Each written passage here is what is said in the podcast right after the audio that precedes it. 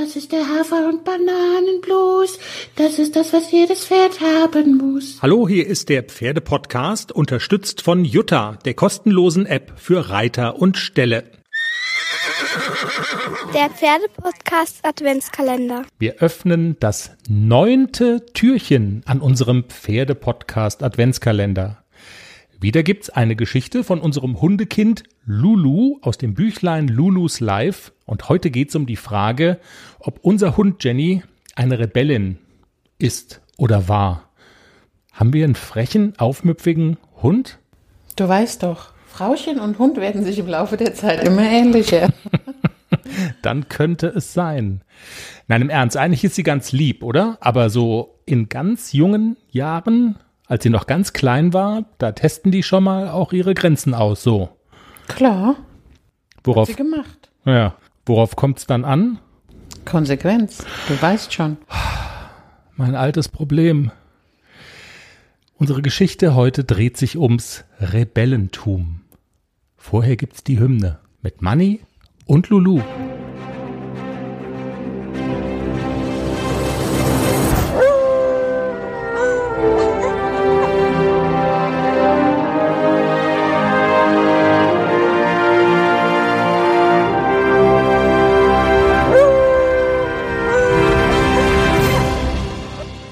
Wie junge Hunde spielen, I'm a Rebel.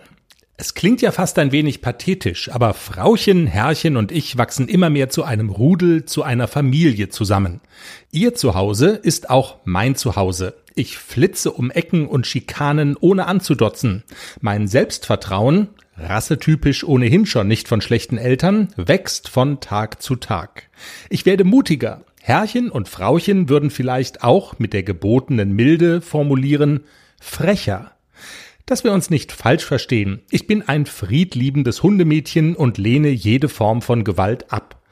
Trotzdem habe ich ein Spiel erfunden, das einen ziemlich martialischen Namen trägt. Ich nenne es das Flugzeugträgerspiel. Es geht ganz einfach. Ich bin das Flugzeug und das Bett oder die Couch von Herrchen und Frauchen sind der Träger. Am meisten Spaß machen Überraschungsflüge im Morgengrauen. Dann heißt es Anlauf nehmen im Wohnzimmer für den Landeanflug im Flur, Einflug Schneise anpeilen und mit flatternden Schlappohren im Bett landen. Rums. Schön mit Schmackes. Wir pfeifen aufs Nachtflugverbot. Im Bett gilt es, die Stellung so lange wie möglich zu verteidigen, sprich, sich nicht rauswerfen zu lassen, obwohl der Druck wächst. Wie ein Rodeo-Reiter, der sich lange auf dem Pferd halten will. Natürlich schimpfen Herrchen und Frauchen. Lulu runter. Lulu bleibt. Lulu runter.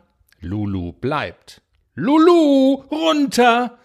Okay, Lulu zischt ab, schlägt einen Haken auf die andere Flugzeugträgerseite und fliegt einen neuen Angriff. Da jauchzt das Hundekinderherz vor lauter Spaß.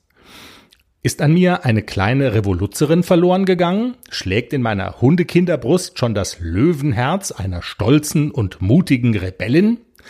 Wenn man sieht, wie Herrchen sich regelmäßig aufregt, wenn er mich von der Couch heben oder aus dem Bett werfen muss, dann würde ich sagen, ja. Was macht wahres Rebellentum aus? Eine Anleitung für Welpen. Erstens, du musst wissen, dass etwas verboten ist. Am besten streng verboten.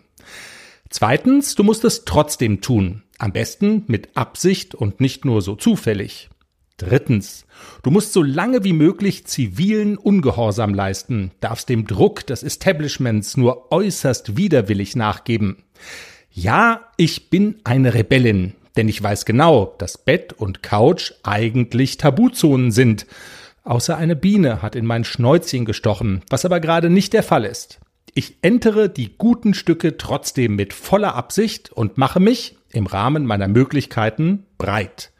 Und ich weiche nicht.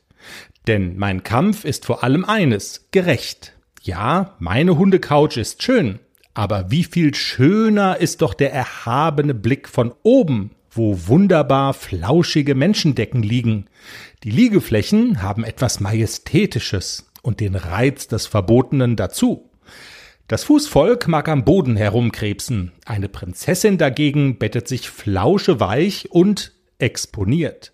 Schon im Märchen lernt man das. Etwa nicht? Es heißt, Rapunzel, lass dein Haar herab und nicht, mach die Tür auf und komm halt raus aus deiner Bude im Erdgeschoss.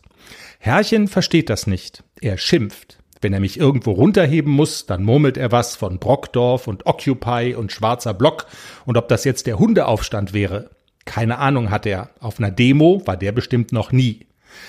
Nach meiner ganz persönlichen Rebellendemo bin ich vor allem eines. Hundemüde.